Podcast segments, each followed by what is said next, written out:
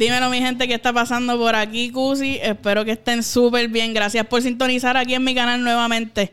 Hoy estoy aquí junto a un artista durísimo. He colaborado con Ñengo Flow, con Chanel. O sea, ustedes saben, aquí durísimo. So, suscríbanse al canal, prendan las notificaciones y pendiente esta entrevista que va a estar durísima aquí con Yomiel. Dímelo.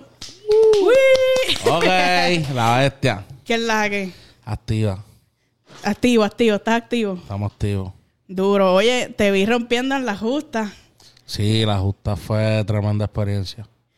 En verdad que creo que es como que ya había ido a la justa, pero como nunca había ido a la tarima grande, que es la de medalla, pues no, no era lo mismo, ¿me entiendes? Este Te- año fue masivo, masivo, como que cogí un masivo. Había gente con cojones. Sí, no, cuando yo miré para allá y vi toda esa gente, fue como que fue un frío olímpico, pero no por encima. Pero ya, ok, cuando tú viste que había tanta gente, fue ya cuando como que te subes a la tarima y tú dices, ok, puñeta, estoy aquí, mírate a esta gente. O ya como que tú desde abajo decías, ok, esto está lleno, entro cagado. No, no, yo en verdad siempre, sie- siempre hay un por ciento de nerviosismo que yo, que yo pienso que eso es normal, ¿me entiendes?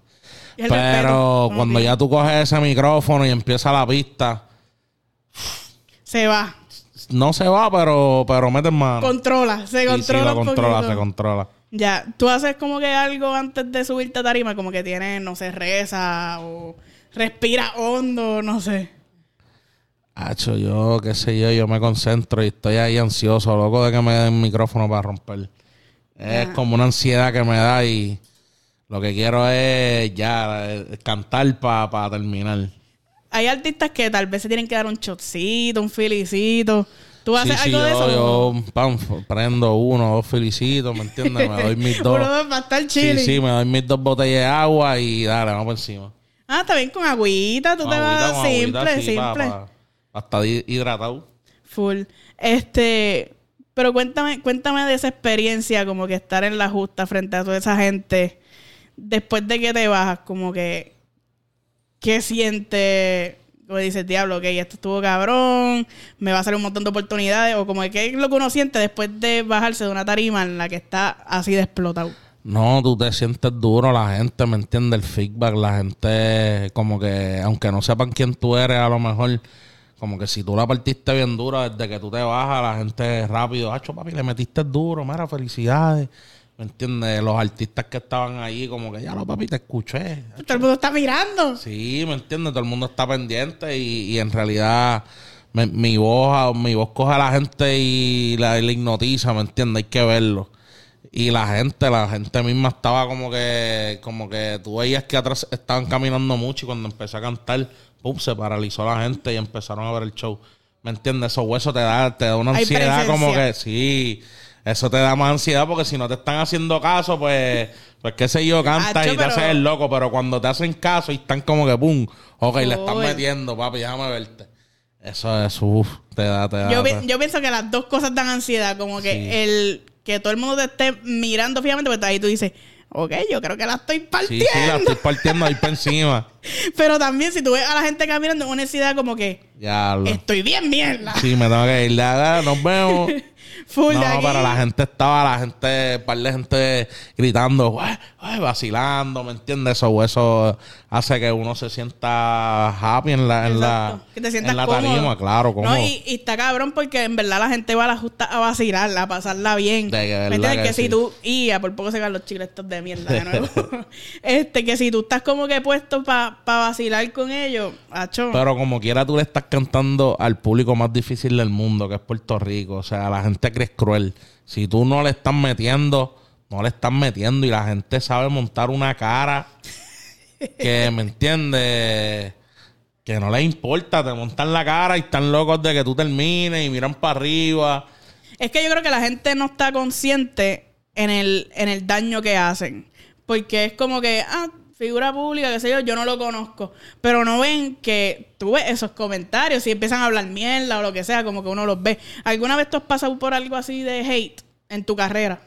Pues en verdad estoy limpio desde el super heireo, ¿me entiendes? Como que A lo mejor me falta eso, que llegue un corillo de heireo a hablar De mierda. ahí Sí, un reguero de cabrones a hablar mierda. En verdad todavía no, no tengo ese reguero de, Full. de gente, ¿me entiendes? Tengo la...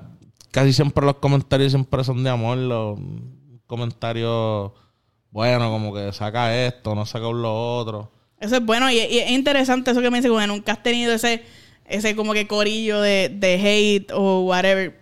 Hay, hay muchos que dicen, ah, si te tiran hate es que vas bien. ¿Tú crees en eso? En verdad puede ser.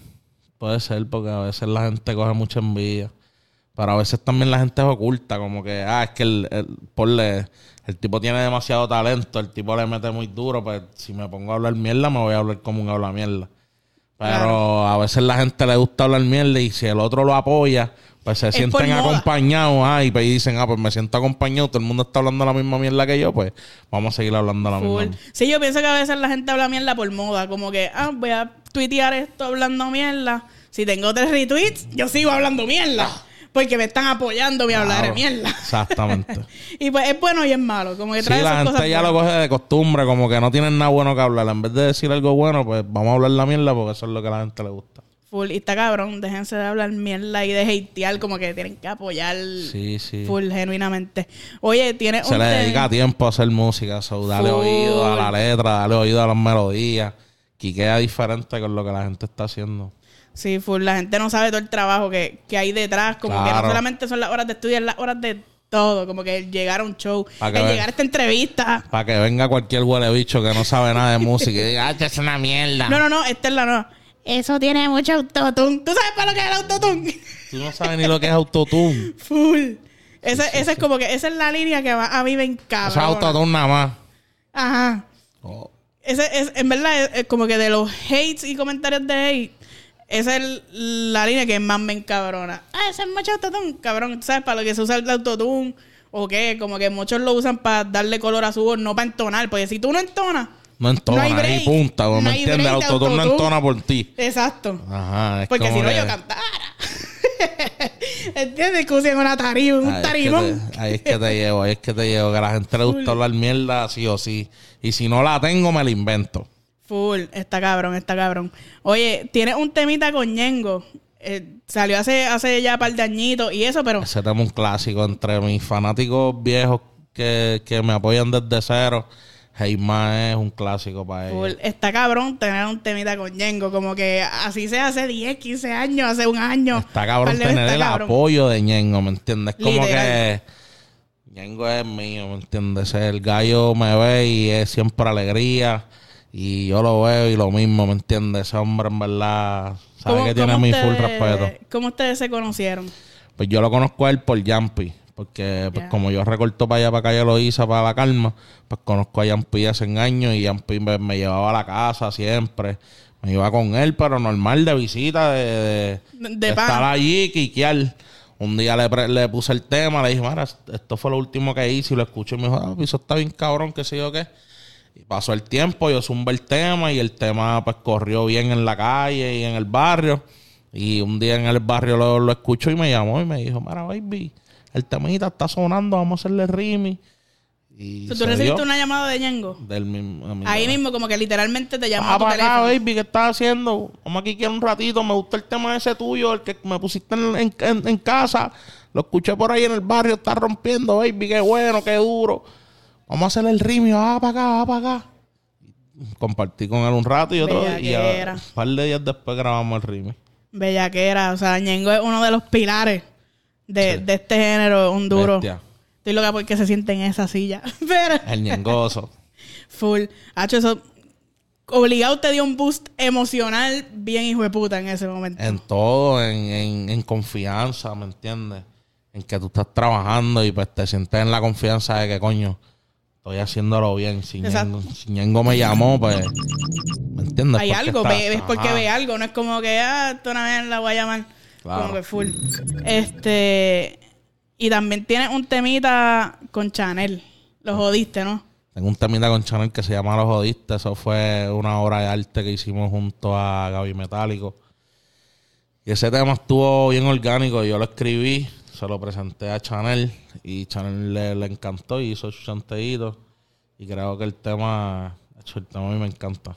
Está duro, está duro. Y Chanel, en verdad, últimamente tengo que confesarme que es de mis favoritos, como que estos últimos meses, como que quien escucha a Chanel Sí, con No. More Tears.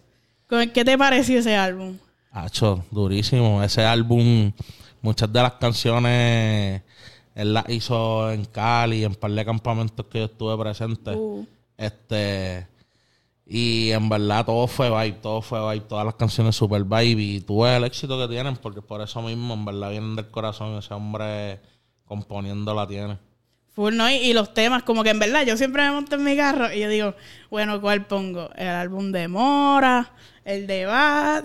¿O el de Chanel? Esos son como que mis top 3 ahora mismo, como que de montarme en el carro y escuchar música. Siempre termino escuchando el de Chanel, En verdad, yo escucho Chanel, Eladio, Bray, Eladio. Benito. ¿Me entiendes? Esos son los, los, los que están en el, en el En el, playlist. en el list, en el, en el playlist. No, en verdad, como, o sea, escucho muchos otros, pero así de, de un álbum completo que yo puedo ponerlo y como que correrlo por ahí, Ajá. obviamente Mora, Bad y, y el de Chanel, estos son Sí, ahí sí. top 3 están bien duros. Este, ¿y te gustaría como que seguir montando algo con, con Chanel, como que más música? Tengo, tengo eso? otro tema bien duro con Chanel montado que, que en un futuro lo vamos a sacar, pero es súper... otra onda. Es una loquera. No es, es que es que es como que es como como un merengue bachateado Que con, tri, con, con, con drill, con trap, en verdad está bien duro. Sea, una loquera de Sí, tema. sí, sí, en verdad, en verdad el tema está bien único, en verdad está bien único. Fusión ahí de, de par de ritmos. Sí, sí, sí, en verdad el tema está bien único. Vamos aquí, que el- y es bien diferente porque el primero pues, es Super Amor y Estrés de Vacilón. Ya. Sí, en verdad está duro. ¿Y para cuándo más o menos como que piensan tirar No eso? sé, maybe lo coja para mi disco, lo tire para diciembre, por ahí. Ya, ¿cuándo, cuándo, cuándo sale tu disco? Háblame, háblame de esto. De, eh, de que sale este año, sale este año, pero todavía no le he dado fecha. Ok. Para el último trimestre, estamos en la calle. Ya como los últimos octubre, octubre, noviembre. Ya, ¿y qué, qué concepto como que... Bueno, no- seguramente no me puedes hablar de concepto porque no ha salido. Coño. Pero más o menos como que en general, como que reggaetón, drill. Va a tener muchas cosas, muchas cosas únicas. Más que todo, muchas cosas únicas. Diferente que no se ha escuchado. Sonidos que no se Sonido único. ¿Me entiendes? Aunque sea reggaetón, es un reggaetón único.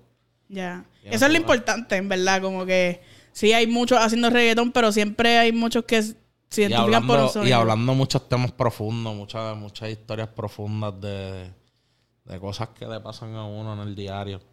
Ya, sí que uno se puede identificar. Y esa es la idea, identificar a la gente. Sí, eso, eso es parte importante. ¿Y tienes algunas otras colaboraciones que estás pensando para el álbum? Pues tengo a Brian y a Joyce en el álbum ya grabado. ¿En una canción juntos o en una separado? canción juntos. Ok. Este Combi que no falla. que no falla, ¿me entiendes?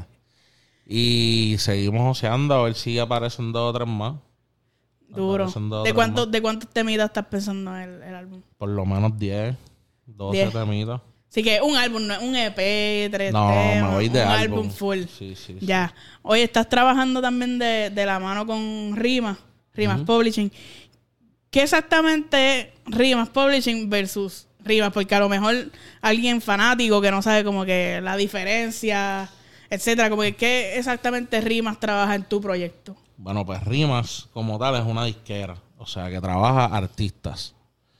El publishing, pues es la parte de producción, de composición. So, mi parte de composición, como yo soy un artista compositor, o sea, un cantautor, pues yo puedo hacer un negocio con mis letras. Lo cante yo o no lo cante yo, ¿me entiendes? Ya. So, ellos me administran mis composiciones, mi, mi, mi ingreso en mi composición. Tu ingreso en las composiciones. Exacto. Ya. Ellos como que también se encargan como que, ah, por ejemplo, tienes esta letra, se la presentaste, mira, para fulano, y la colocan. Ellos la, ah, mira, esta letra, ¿la quieres para ti o la quieres para fulano? Dale, mándasela a fulano a ver si dan un par de pesitos y se hace un negocio heavy. A ver qué se puede hacer. Claro, ¿me entiendes? A ver Esa si es la uno vuelta. un poquito. Justin Timberlake decía que, que, que mientras cualquier artista tenía un hit de, eh, eh, corriendo, él tenía 10. Y cantaba, y estaba cantando uno. Igual que el otro artista, ¿me entiendes? Claro. Pero tenía nueve de nueve artistas diferentes que él estaba generando de esas carreras. Estaba más de su carrera. bolsillito ahí. ta, ta. So, Es, es que ese es el negocio, en verdad. Como que si tú tienes, ok, tienes tu tema, pero tienes el de nueve otras artistas corriendo, tienes ahí dinerito entrando para si uno tienes el- seguir No, metiéndole. y si uno tiene el potencial para hacer la vuelta a ese nivel, hay que hacerlo. No, y también como que, por ejemplo, creativos como tú, me imagino que se puede sentar un día a hacer dos temas, tres temas, dependiendo, ¿verdad? La, la musa como fluye ese día. Tú no puedes sacar 500 temas anualmente. Eso es como que, ah, pues estos son míos y bueno, estos los cogemos para fulano, sudano y mengano. Ese es el flow. Como que ahora mismo, ¿hay artistas que tienen temas tuyos? Sí. ¿Quiénes? Tengo un temita que pronto sale de Anonymous y Lugar, que Uh. la parte de Anonymous la escribí yo. Duro. Este. Le he escrito temitas también a, a Tiago, el argentino, le escribí un reggaetón. Uf, que... Pero que no ha salido. No ha salido. Acho Tiago es de mis favoritos, en verdad. Me gusta con Este, cojones. Le escribí, colaboré en, en el disco de, de un artista mexi- eh, mexicano que, que va a salir ahora por Warner México que se llama Mendoza. Que- Mendoza. Sí, el disco de ese chamaquito viene bien duro. Pero es música trap. Como que trap, rap. Pues es reggaetón y es, es urbano, ¿me entiendes? Pero escucharlo de, de, de allá, de, de esa otra área y de otro acento, pues para mí en verdad rompió muy duro. Ya. Se acopló muy duro. Este. Y más colaboraciones que vienen por ahí rompiendo. Qué duro. Este. Sí, esa- esos artistas de México, como que tienen su propio movimiento. Allá está, qué sé yo, Secan. Está. MC Davo. Está. Hay pales que, que Que eso allá es gigantesco, ¿me entiendes? Ellos pican. eh, sin salir de ahí, ellos pican. Claro, es que México, en México tú no necesitas salir para ningún lado.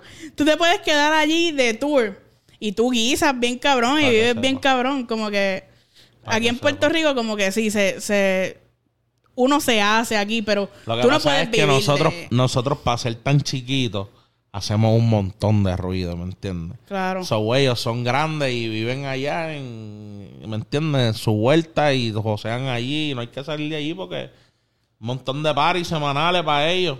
Full. Ellos pueden dar tour, tour y tour y tour por todo México y Nada más en la, en la Ciudad de México hay millones de personas, ¿me entiendes? Y millones de lugares para ir a, a romper. Sí, eso está, eso está el garete. Yo, si Puerto Rico fuera más grande del nivel de México, Ay, mi madre. Ay, bendito. Ahí sí te digo yo. Por eso es que, que Dios no le da dos cosas así como que... Sí, vamos a separar. Vamos. Dios dijo, le voy a dar a esta gente esta, esto, esto, Sí, ¿entiendes? no, No, no. Puerto Rico, ¿me entiendes? Si llega a ser más grande, hay break. no. No hay break. Que... Pero siempre hay algo que, que uno dice, diablo, pero si Puerto Rico tuviera esto, además de obviamente el espacio, si Puerto Rico tuviera esto, fuéramos más grandes.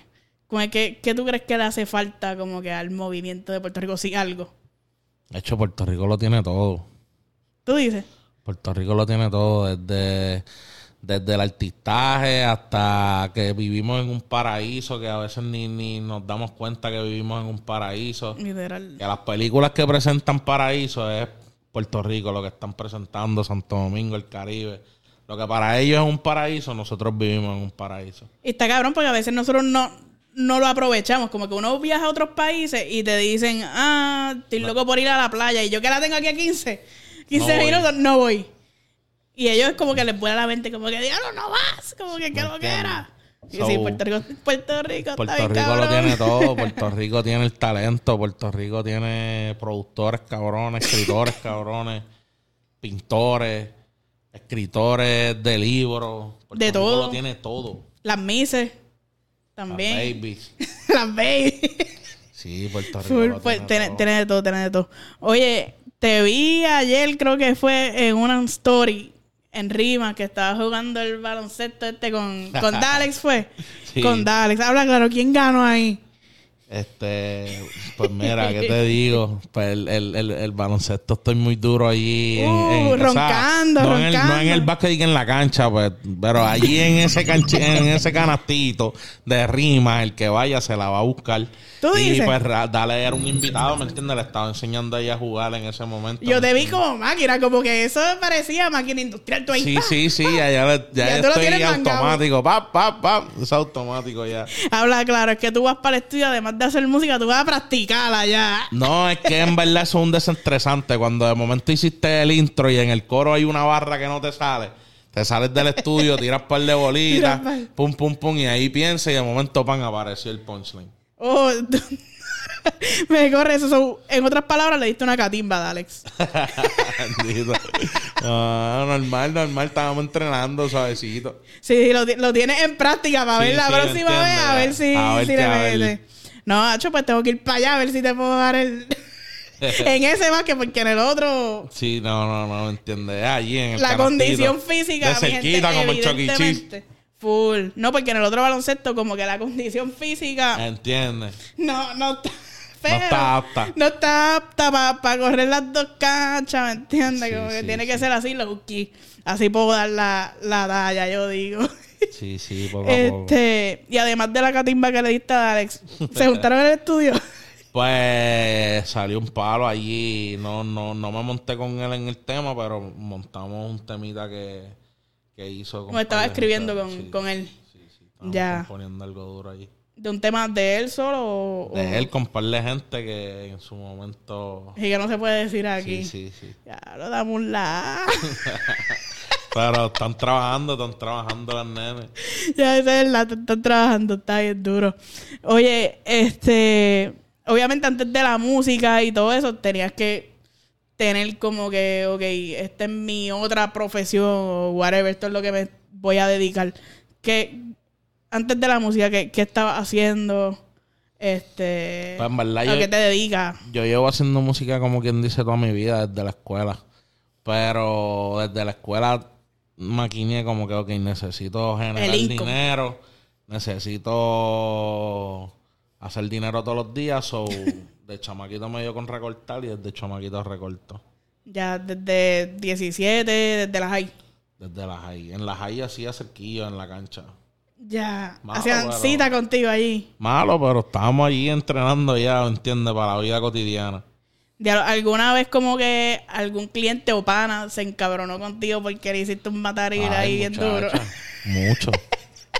claro, y hasta oreja corté. ¿Qué? Hacho, sí. Ya tengo un pana mío del barrio, baby, que, que me ve y se acuerda de eso y ni me habla. Diablo, así todo. Cuando te pasa eso, como que le cortas la oreja, obviamente, me imagino que lo sientes como O sea, que no es que se le cayó la oreja, ¿me entiendes? Fue un No, tajito tonto, pero coño, que te tajen la Al oreja, de pues. full. Ajá. So, ¿qué, ¿Qué te dijo ese pana? Como en ese momento que tú lo estabas recordando, obviamente ya sabemos que se acuerda de ti, pero en ese momento que te El dijo. pana fue como que de cortas palabras. Él como que me miró, pum, pan, y yo estaba terminando y me miró así como que, pum, y, oh, ach, y se fue para el carajo con su oreja cortada, cabrón. Con la oreja cortada y sin el, sin el recorte completo. Sí, no, porque ya yo lo estaba terminando. Fue como que, como que retocando con la máquina, que sé yo qué, y le, le di con la, con la esquinita de aquí, se fue, se fue la esquinita entre la máquina y. Diablo, qué puto bastri. Como que para él, obviamente, y para Y ti. para mí, que me quedo soso, que estoy ahí antes del mundo en la barbería, los próximos tres clientes que a lo mejor podía coger. Vieron próximos que tres- yo ando cortando orejas. Full. Hacho, en ese momento yo. voy. La yo no, tranquilo, con el gordo no. Yo espero dos horas por el otro, mejor. Pero en verdad fue cuando estaba comenzando, tenía 18 años para ese momento. Y eh, en los últimos tiempos no has cortado orejas. No, no, no, gracias a Dios no estamos cortando orejas. Ah, pues eso está duro. Eh, entonces, como has podido recortar artistas, como que has podido Sí, meterle. yo en mi, en mi list de, de, de recortados estaba Alca, Manuel, Fabián. ¿Tú te imaginas que le hubieras cortado la oreja a Anuel? No, no, macho. Incómodo. Ahí sí, ahí sí que tú Ahí dices, sí ok. la ¿Qué carajo, qué cara pongo? Como que. No, no, hecho no, en verdad, en verdad. Qué mala. Cuando, cuando te pasó eso, como que ponle que sea un cliente, yo creo que era tu pana, ¿verdad? El que, que le pasó No, lo de la oreja. yo- O sea, ¿O ¿Era cliente? no, eh, es, es conocido del barrio, pero, pero no era mi pana, ¿me entiendes? No era un tipo con el que yo compartía, Ya. que, que es súper incómodo, que el tipo Full. se siente ahí. O sea, en, en ese momento, como que tú dijiste, tranqui, baby, no te cobro. O como no tú manejas eso. nada, el hombre se paró con su servilleta y se Encabronado. fue. Hacho, sí. ¿Qué tú le vas a decir? Hacho, mala mía y ya, y se fue. Diablo, que fucking papelón. Como que esas son cosas que a lo mejor pasan los barberos que uno está súper enajenado de eso. Claro, claro. Igual que el que le da un recorte mal a alguien que, que ese día era el día que más y cada quería estar. Full, me imagino. Eh, ¿Y tú mismo te recortas? ¿Como que tú mismo te lo haces? o... yo mismo. Ah, pues por lo menos ahí como que no tiene excusa. Como ya tienes un parisito, pap, Sí, te sí, no. tú mismo Sí, sí, no me arriesgo, no me tengo que arriesgar. a que te corten orejas. Está cabrón. Oye, fuera de cámara estábamos hablando de, de Bad Bunny. Que tú estudiaste con Bad Bunny en, en la escuela o en, En la escuela, en la escuela. en la escuela. Eso está En la cabrón. escuela y en la universidad. Ya. Sí, que, que ha estado como que en partes importantes de, Sí, de sí, su ya. vida, no solamente de su carrera, pero de su vida. En la escuela, él componía, él hacía música, tú tenías conocimiento de eso, él sabía que tú le metías o cómo. Pues yo, yo, yo llegué bien random a la escuela donde él estudiaba en Vega Baja, porque mi familia de mi padrastro estudia, eh, este vive por ahí, eh, son de allá, de Vega Baja. Y Fortuño votó a mi mamá y me fui para Vega Baja a estudiar. Este, yo estaba en cuarto año, Benito en once y Omi de Oro en diez. O mi de oro también estudió en... Estaba en la misma Oh, escuela. shit. No, no tenía ese dato. Y, y Benito hacía pistas, hacía arte. En verdad, Benito siempre ha sido un, dotado de la, de la De la música. Pero, ¿se la capeaban o era como que este pana que hacía música? No, es que Benito era tímido, ¿me entiendes? Benito en ese momento como que no es como que hablaba con todo el mundo de música. Hablaba conmigo porque yo me veía que yo cantaba también y estaba jodiendo con la música. Pero me enseñaba para irse esta pista. Para ese momento tampoco él cantaba, él estaba dándole la Claro, pista. las pistas. Que lo que era. Como que, y me imagino que estando en la escuela es un poquito difícil tú decir que eres artista o que le metes. Porque Es que tú no los sabes lo que va a son bien pasar. bullying. No, no, es que tú no sabes lo que va a pasar. Yo, o sea, no, no es porque le metan o no, es como que tú estás ahí en ese momento y tú no sabes lo que va a surgir de, de, de- de por qué conociste a esa persona en ese momento, ¿me entiendes? Ya. Qué ¿En qué, ¿En qué sentido? En que yo estudié con él y yo no sabía que... Que, Que iba a ser la persona que. diez años después, Full. ¿me entiendes? Es el Michael Jackson de, de- la música latina. El hombre es el más pegado. Es que eso, yo pienso que eso nunca te lo imaginarías. De como nadie, que, de nada, en ningún momento. Tú no sabes quién es el que pan, va a ser la próxima estrella. Exacto. ¿Y cómo los percibían ustedes, como que a ti, a Benito y a Omi en, en la escuela? Como que los percibían como que, ah, diablo, estos cantan, le meten, son cool. O era como que, qué Es que charro nos- esta gente. No, no, nosotros todos éramos cool. En verdad, Omi tampoco cantaba para ese tiempo, ¿me entiendes? No se había encontrado en esa área. O por lo menos yo no lo O sabía. sea, lo único que cantaba eras tú. Yo era el que cantaba. Ok. Y los otros Yo era el eran. que estaba todo el de cantando como un loco por los pasillos. Y estaba en la mía de, de la cantadera y del artisteo. Este, Benito, cuando entramos al- al- a la universidad, pues como que ahí fue que, que vi que tiró su primer freestyle, se puso Bad Bunny. Y por ahí para abajo siguió dándole, ¿me entiendes? Hasta que lo logró bien rápido. Al garete. Tú que viste como que la carrera así de, de Bad Bunny de cerca, porque lo, lo conocías, tú pensabas en algún punto dado, me imagino tú, tú decir, este tipo va a ser súper grande.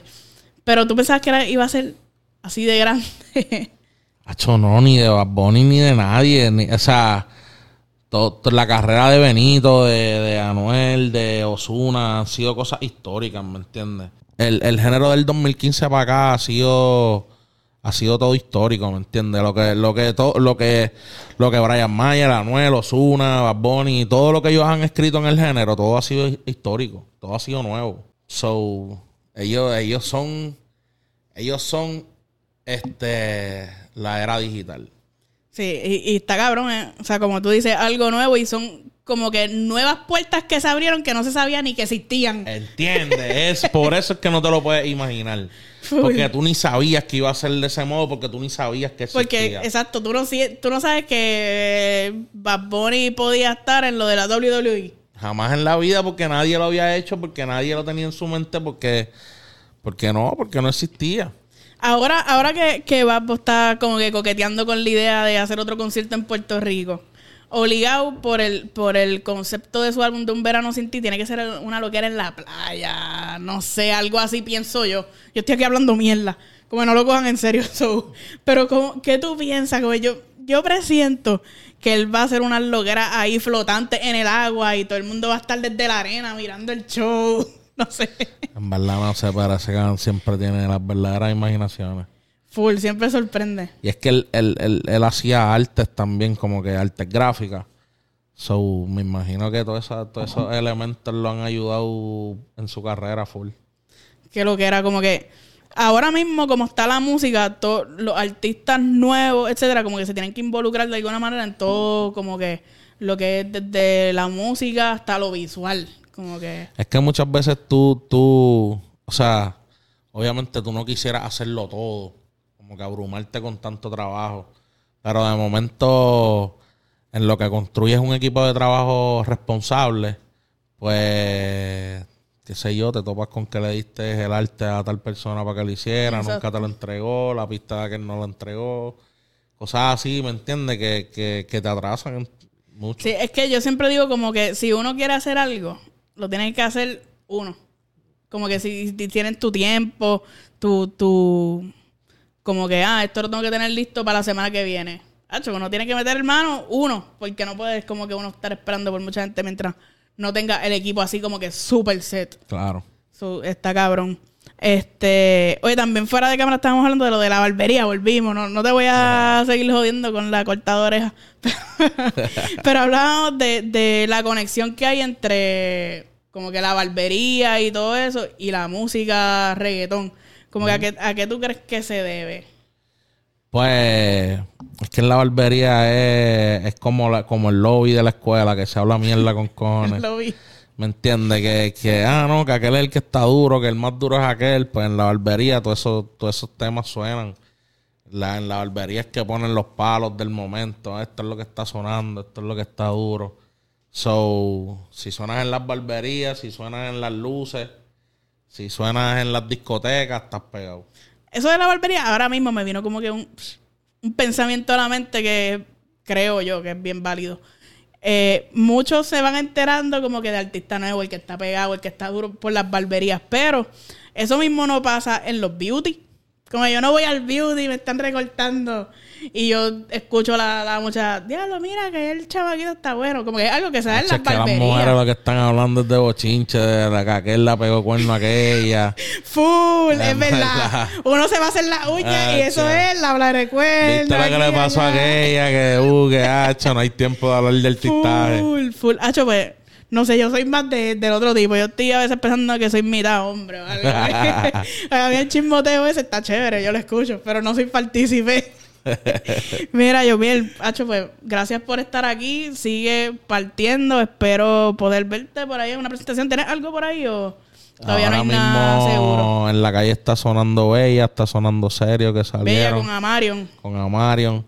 El viernes, este viernes 1, eh, 6 de, de, de junio sale STV Rimi con Bryce Joyce, Amarion y Ya, eso Rafa Pavón. Ok. Ya, eso sale. Ya. Eso sale ya. So, ya cuando usted esta entrevista, ya eso salió. Eso está en la calle. Ok. Ya tú sabes. Expectativas para ese tema. Pues tengo mucha gente que, que, que lleva esperándolo desde ese tiempo. Ese tema salió hace tres años. Y llevaban ahí jorándome con lo del Rimi. So este año ya, Ya se vino a romper viernes. con eso full. Ya tú sabes. Hacho, qué eso duro. salimos. Y próximas presentaciones, pues Tranquilidad Entertainment, tírenle a Tranqui, que ese es el niño.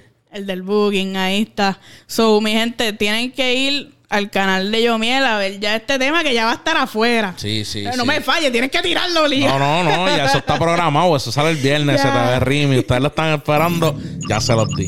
Ya ahí está. So, Sigan al pana, tírenle la tranqui para los shows. Que vamos a Después no digan, exacto, que no se rompió. So, Que está subiendo el costo. ahí está, so, cáchenlo ahora porque después apretado. saben. Apretado. So, nada, yo mil. Gracias por la invitación. Muchas, Muchas, gracias. Sigue rompiendo. Y mi gente, me pueden seguir como Cusi Oficial en todas las redes. Suscríbanse y prendan las notificaciones, que es súper importante para que este contenido siga, siga por ahí subiendo. So, nada, mil gracias.